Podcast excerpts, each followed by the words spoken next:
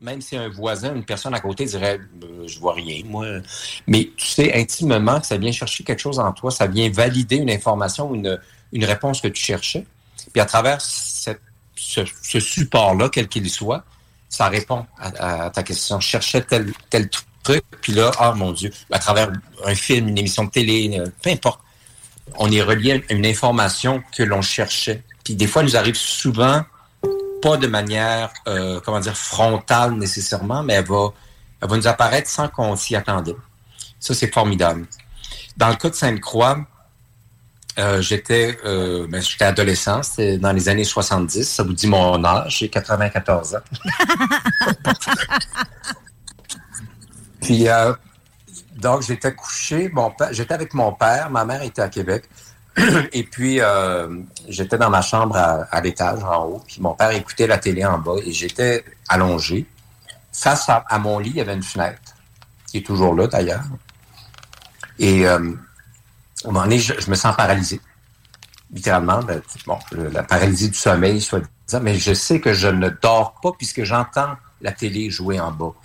J'ai cette sensation de paralysie et j'ai les yeux fermés mes oreilles se mettent à sciller euh, et je vois une lumière éblouissante comme de l'autre côté de la fenêtre. je sens une lumière, puis mes oreilles scillent et je suis paralysé. Et je veux, je, me dis, il faut que je me réveille, ben, que je il faut que je bouge, il faut que je me sorte de cet état de, paralysie.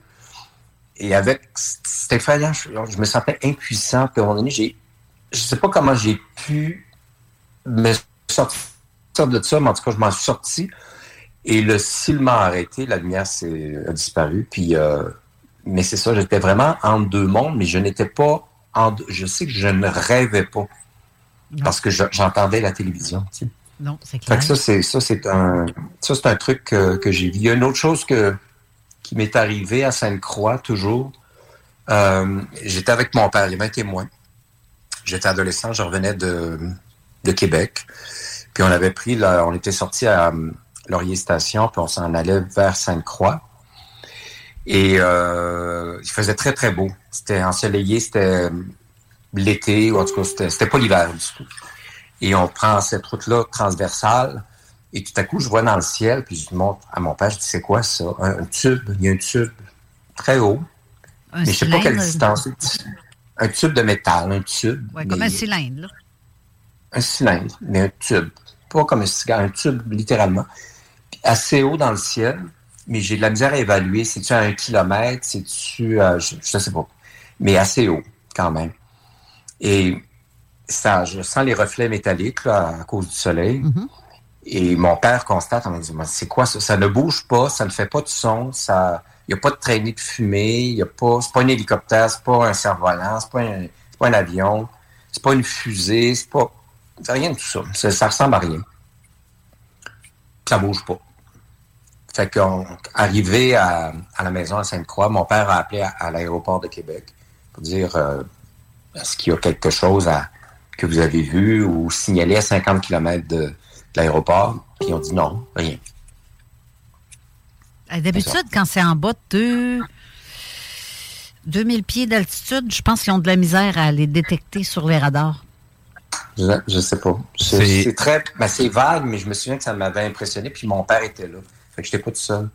Hmm, oui, ouais, c'est ça. Il y a une attitude, euh, ben, dans le fond, euh, prends la plus haute des montagnes. C'est la, la, la, limite basse à laquelle ils sont plus capables de, de, de pogner un avion.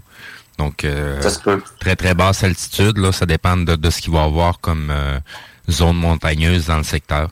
C'est drôle parce que, Patrice, comme tu dit, c'est dans mon secteur. Là. Mm-hmm. et, ça arrive. Je te l'ai dit ben, tantôt en émission. Trois fois, ça m'est arrivé de voir des cylindres. Puis c'est exactement dans mon secteur que je les mm-hmm. vois. Parce c'est sûr qu'on est, ben, dans le fond, Saint-Apo, Sainte-Croix, tout ce secteur-là est quand même bas euh, comparé ben, euh, quasiment au niveau de, de, de, la mer, mm-hmm. euh, comparé à si on s'en va euh, plus vers la Beauce, qu'on est en train de, de monter de centaines de mètres, là, puis on s'en va vers le, le, côté US, puis on est en train de monter. Donc, tu sais, la, la, basse altitude de, de, de, de, de, de perdre un avion, c'est un petit peu plus complexe, mais en tout cas, on n'a pas une grande altitude qui vient, qui pourrait, dans le fond, boucher le, le, un appareil qui est en train de voler, qui soit pas vu par un radar. À cause de l'altitude, dans le fond, le maximum de l'altitude, euh, ça serait quoi, la hauteur du, du, du, du, château Frontenac? Ou est-ce qu'on est dans un, dans, dans un espèce de petit versant? Donc, tout ce qui va se trouver, qui va, qui va euh, voler à quasiment hauteur du fleuve, il sera pas vu par le radar.